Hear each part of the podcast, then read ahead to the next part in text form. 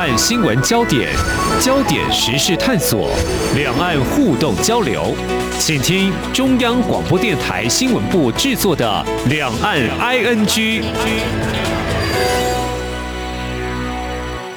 听众朋友您好，我是黄丽杰，欢迎收听两岸 ING。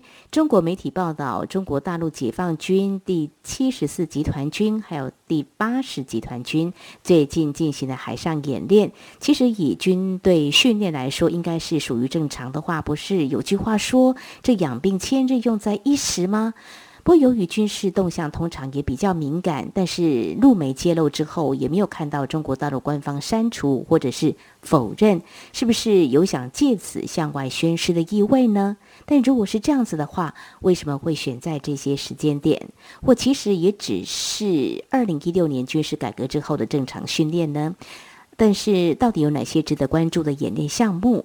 另外呢，在此同时，在六月十七号哦，由中国大陆自主研发建造的第三艘航空母舰正式下水了。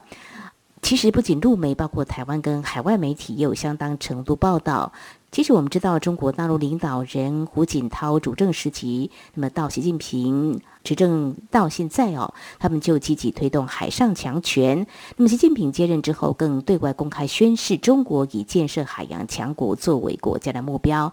那么，在另一方面，自主研发建造航空母舰也是既定政策。那么，现在完成这第三艘哦，它的性能跟战力提升，也是外界关注的焦点。我们在今天特别邀请中华战略学会研究员张静观察探讨，非常欢迎张老师，您好。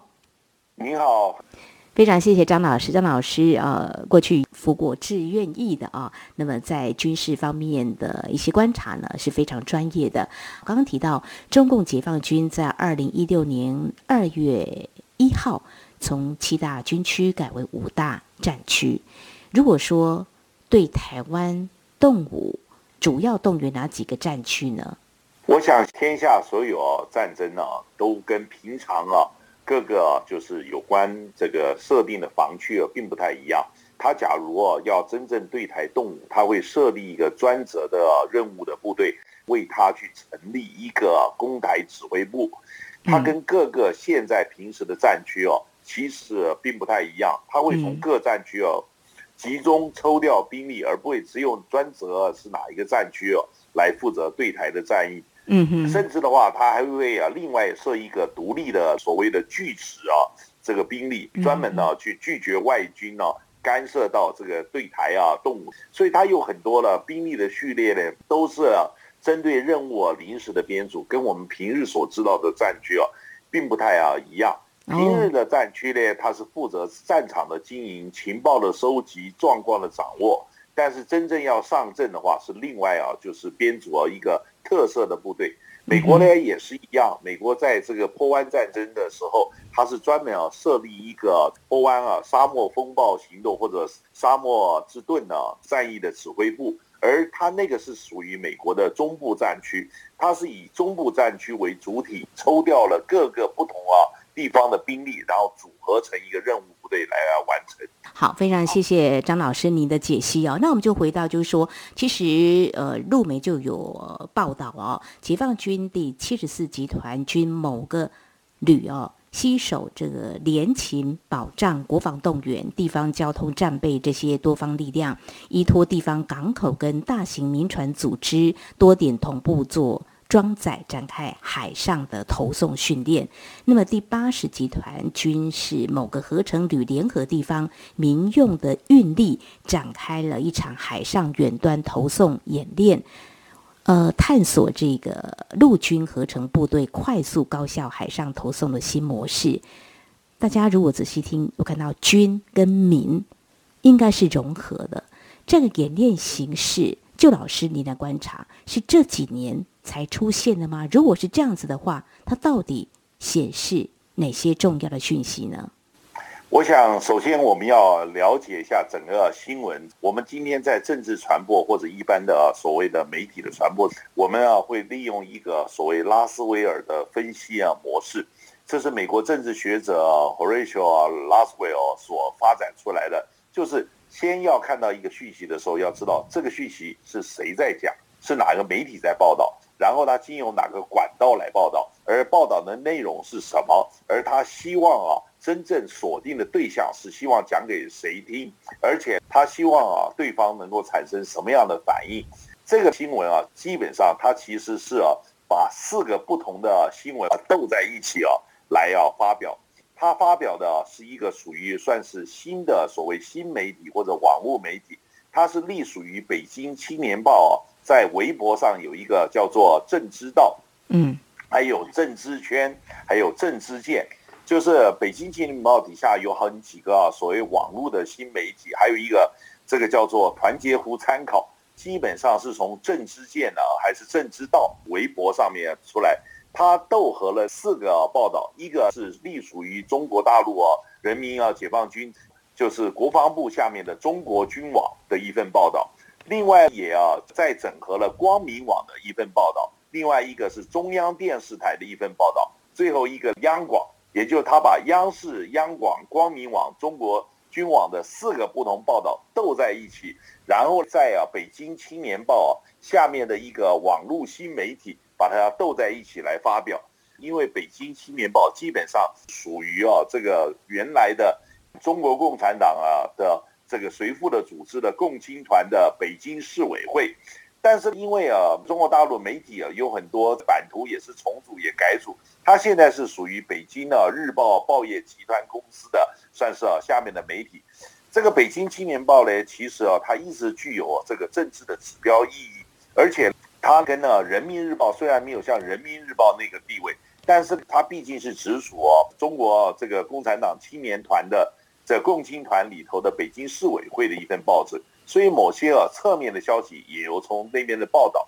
但是这现在的网络新媒体啊，将啊四个刚才我讲的央广、央视、光明网跟中国军网四个不同报道啊斗在一起呢，其实是为了配合这个香格里拉的会谈呢。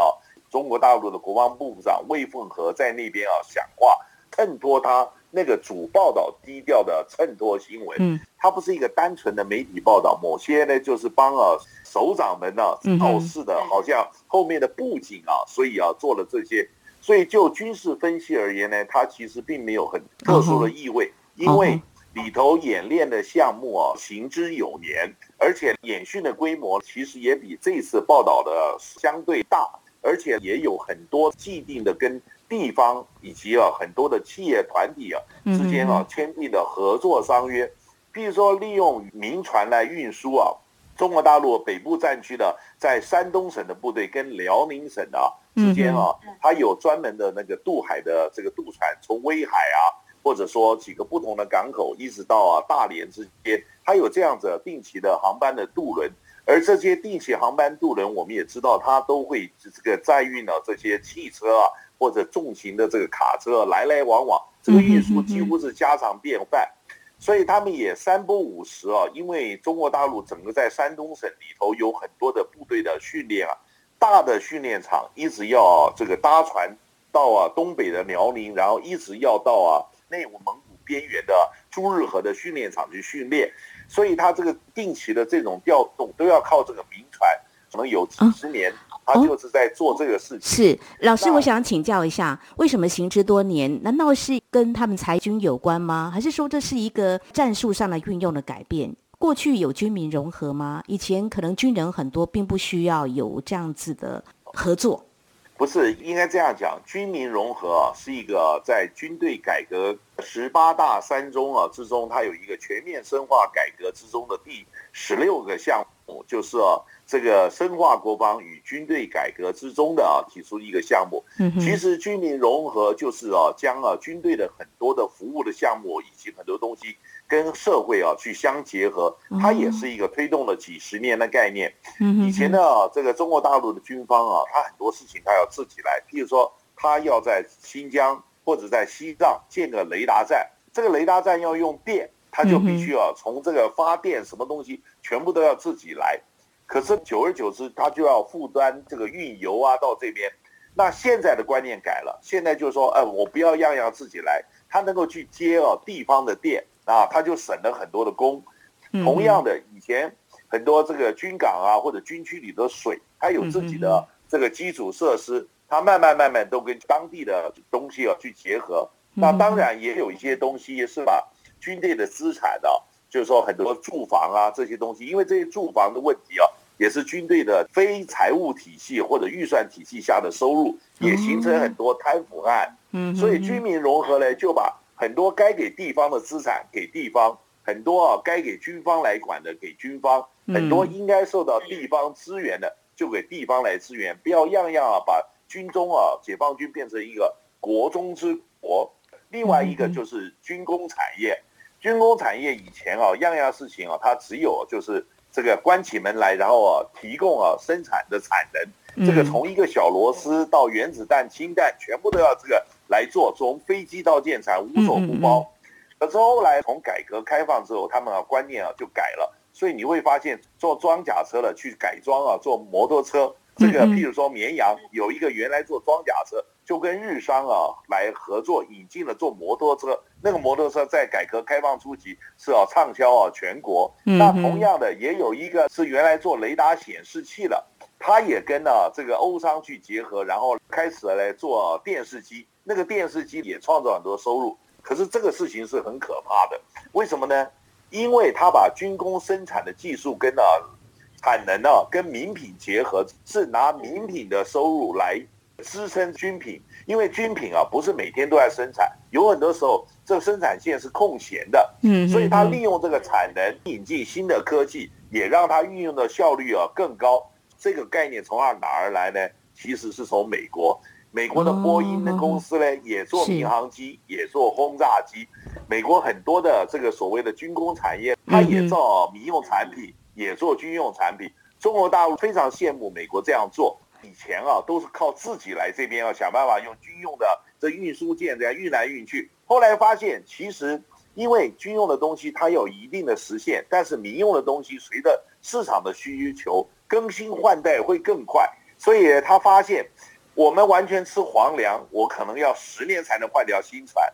但是呢，外面呢，因为社会的景气发展，很可能五年那个船的运输用的量很大，五年之后呢，是他就换了新品的，效能更好。那不如呢，这个花钱让民用来服务。哦，那其实这个东西哦，就是跨海投送的演习是吗？整体来讲，就是简单来讲，就是说中国大陆所谓军民融合，就是数十年来都是这么的做，是以美为师，就是参考他们的经验。但是话又说回来了，在很多偏远地区，特别是要扶贫啊，假如没有军队在那边住哦。很多的扶贫工作没有办法做，或者像西藏这种地方，最大的这个医院呢是解放军的，所以越是穷，越是没有办法的地方，是靠这个军队来撑社会；越是富裕的地方，是社会啊来帮军队。所以军民融合不是单向的社会，是双方的结合，它也让整个的效率啊就会更高。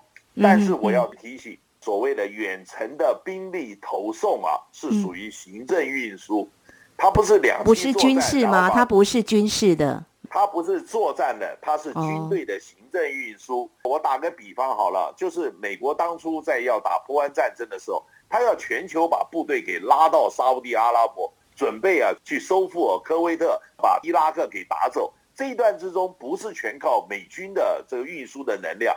他有很多时候去租用了很多货轮，租用了很多商船来做这些事情。这个做法，也就是现在中国大陆整个的新闻报道之中刻意去彰显。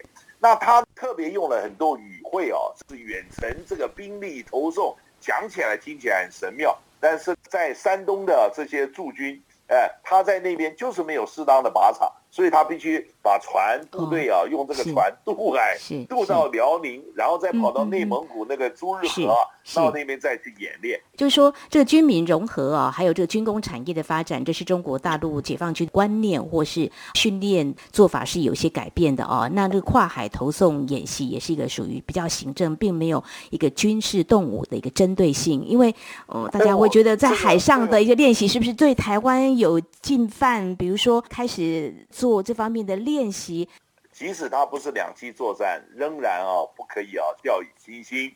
为什么呢？假如说今天要来啊统一台湾，使用武力的话，第一批先头的部队自然是两栖作战的模式。嗯，可是呢，他一定会占领港口跟机场，后面来的就是我刚刚讲的兵力投送的行政运输，就是后续的梯队会源源不断的而来。可是呢，它不用啊外海泛水就形成啊炮火之下战斗队形。是为什么呢？因为他已经占领了桥头堡。如果真的对台有些针对性的动作的话，是不是就要看他在哪个港口比较具有个针对性？这个也是一个观察的指标。呃，我觉得这个是。我们传统的概念，我们以前都认为他一定会在我们的对面的浙江、福建、广东去集结。现在他们整个训练的强度越来越强。换言之，也就是说，他们呢以前的这个运输都是想到只有直接在当面然后集结。嗯。但是当面集结就会行踪败露，他们就有一个科目叫做远程奔袭。奔就代表他行动要快速，远程也就是说。他很可能会从啊辽宁那边直接就搭上船，然后最后的目的地呢是台湾的滩头，这也说不定。另外呢，还有啊，以前会认为兵力啊，假如说今天要或这个渡过海峡来的这个所谓动武统一台湾的话，它必然是将啊对面重兵集于对面，无论是地面部队或者旋翼机、定翼机都会进入当面机场。其实没有，因为他们现在有很多远程加油，还有啊。各种啊，这个转场运输的能量也比以前强，所以他很可能会将啊真正的作战部队啊集中，然后留置在第二线，譬如说像上海地区，甚至江西，甚至安徽，然后等到让你看起来好像没有什么这个大动作，很多兵力的集结，但是他可以啊迅雷不及掩耳，然后立刻啊日行千里。然后迅速进驻，就开始要动手。所以，我们呢，战略预警的距离啊，必须要提升。另外，还有一个就是大陆哦，整个经济的发展呢，物流业的这些啊，这个规模都是超出我们的想象。我们以前啊，都是认为这两者是分开的。军队他要吃粮，他就要限号有军粮，然后他带着他的补给品，然后他要囤租好，对不对？我们九五年、九六年的时候，中国大陆拉了很多部队，然后在对岸演习，就连米价都影响到。可是这种情形再也不会发生。为什么？中国大陆现在啊，整个社会脉动、物流业的发展了，它的作业能量远比解放军的后勤系统啊更为啊强悍有力。您要想到一件事情，我们今天啊想到上海封城。封到那个地步，每天啊，这个各街坊啊都还能发那个食物，而且那个食物啊来自啊就是全国的四面八方，你就知道那种啊后勤资源的物流能量，那是啊不能低估的。好，我们在今天节目的前半阶段呢，针对中国大陆最近媒体有报道，在三大战区呢有一些海上军事的演习，对台是不是有针对性呢？那刚才啊张静老师已经告诉我们的，如果以这个新闻事件来看，就是一周前的在新加坡的香格里拉的。会谈，中国大陆的国防部长魏凤和出席，也谈了台海的议题。那其实呢，大家还可以再去看一个新闻事件啊，就是美国主导的环太军演会在本月底展开，那么一共有二三十国参加，不过台湾没有。获得邀请，所以共军的跨海投送演习是不是有互别苗头机会？或许我们也可以来关注。那另外，中国大陆所谓的军民融合数十年来，包括他们的强大的这个物流的运送能力，是不是也会来提升他们的这个军事的量能？这也也许会颠覆大家的一个思维。不一定港口进就是对台具有挑衅或者针对性，要全方位的来思考。非常谢谢中华战略学会研究员张静老师的解析。稍后节目后半阶段还有一点时间呢。我们要来谈谈海外媒体还有台媒也都高度关注，就是中国大陆自主研发建造的航空母舰最近下水了，到底有哪些关注面向？节目稍回来。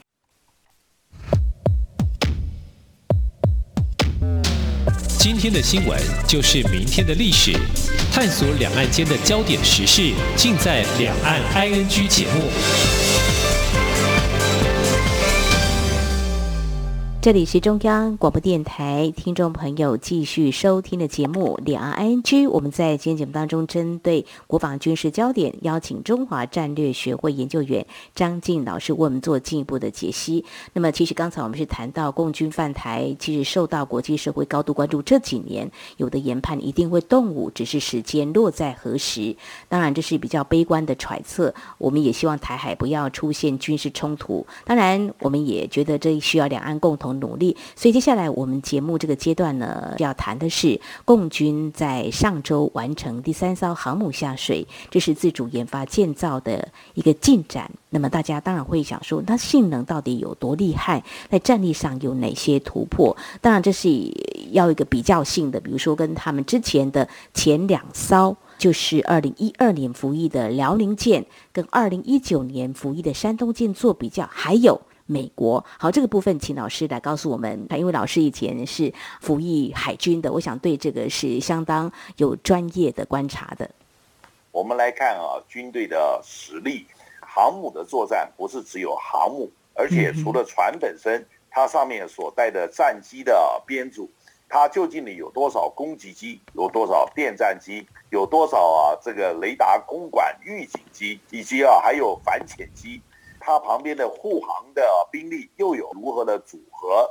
他们能不能哦把它变成和谐的，把它整合起来？嗯，所以当啊福建舰啊下水之后，有很多人去啊对比以前有何差别。诚然，对每一个单舰而言，它的能力事实上以及功能都会有所变化。所以说今天啊单舰去比单舰，这些啊是技术的层面，甚至啊这个航母的战斗群呢，还要跟。陆上的兵力、空中的陆基的这个配合支援的飞机、远程的对地的导弹，要跟各个不同，甚至天上的卫星，如何能够各个相互交联、各尽其分、发挥其战力？那我举个例子来说，就像说我们骑的车、开的车是自动变挡的，我们如果以这个性能这样来看的话。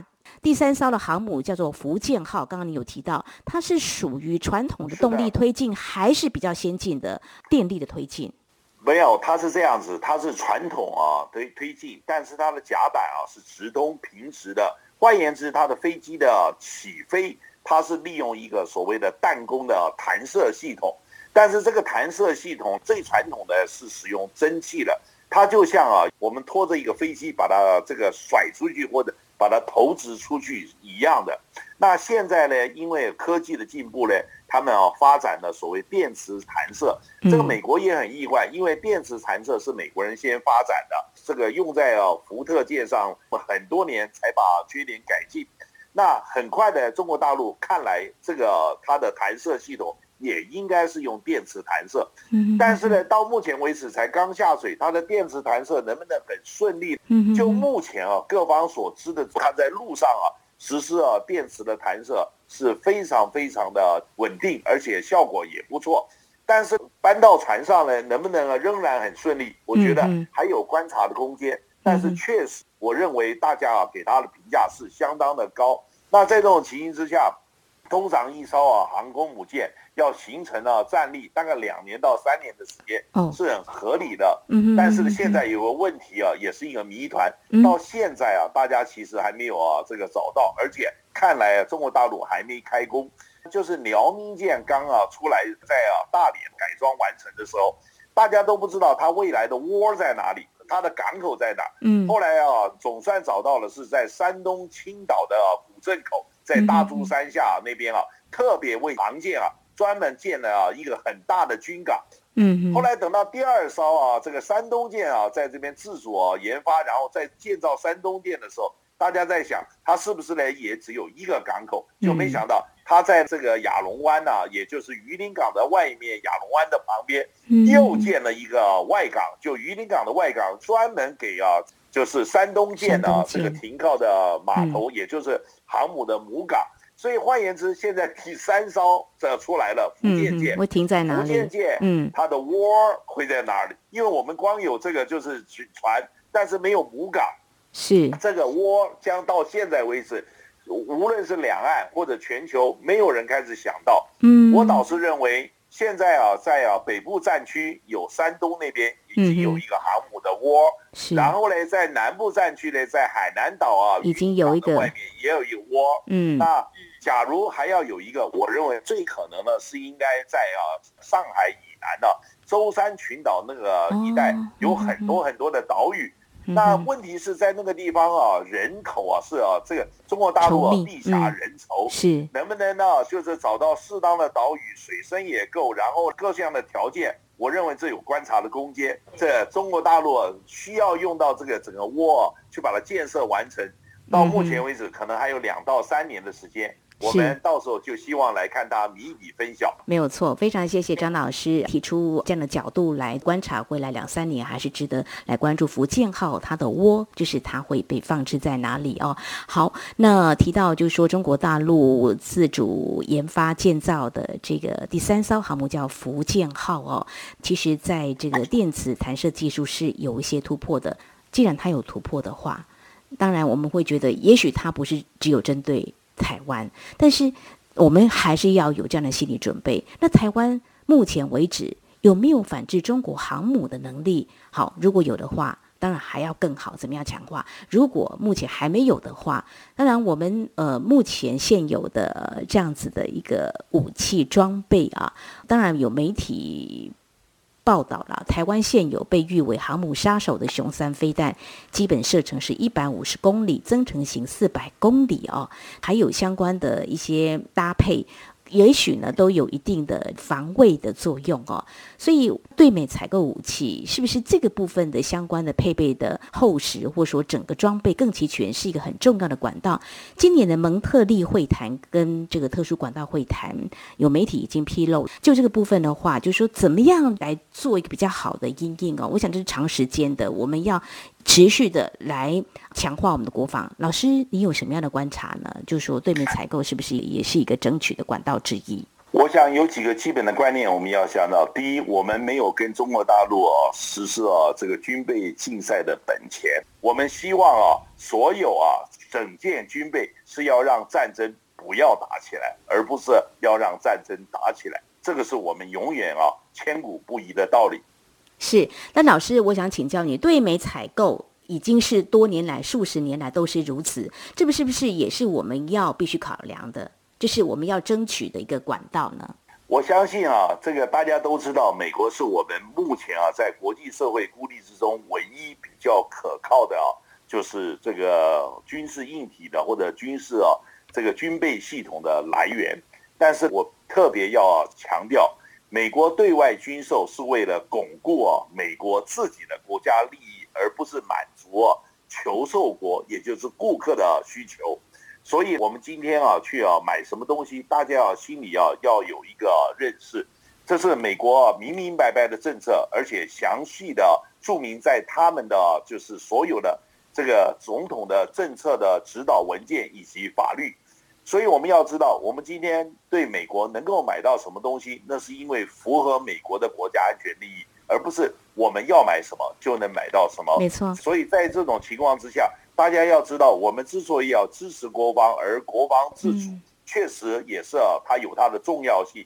老师，你以前是在海军服役，当我们今天探讨最新的中国大陆已经具有这个自主研发的航母能力，当然我们会想到说，那我们怎么样来做好这个防范，或是来跟它有所对抗？在你过去的军旅生涯当中，这个是不是也是我们国军我们也会持续来加强的？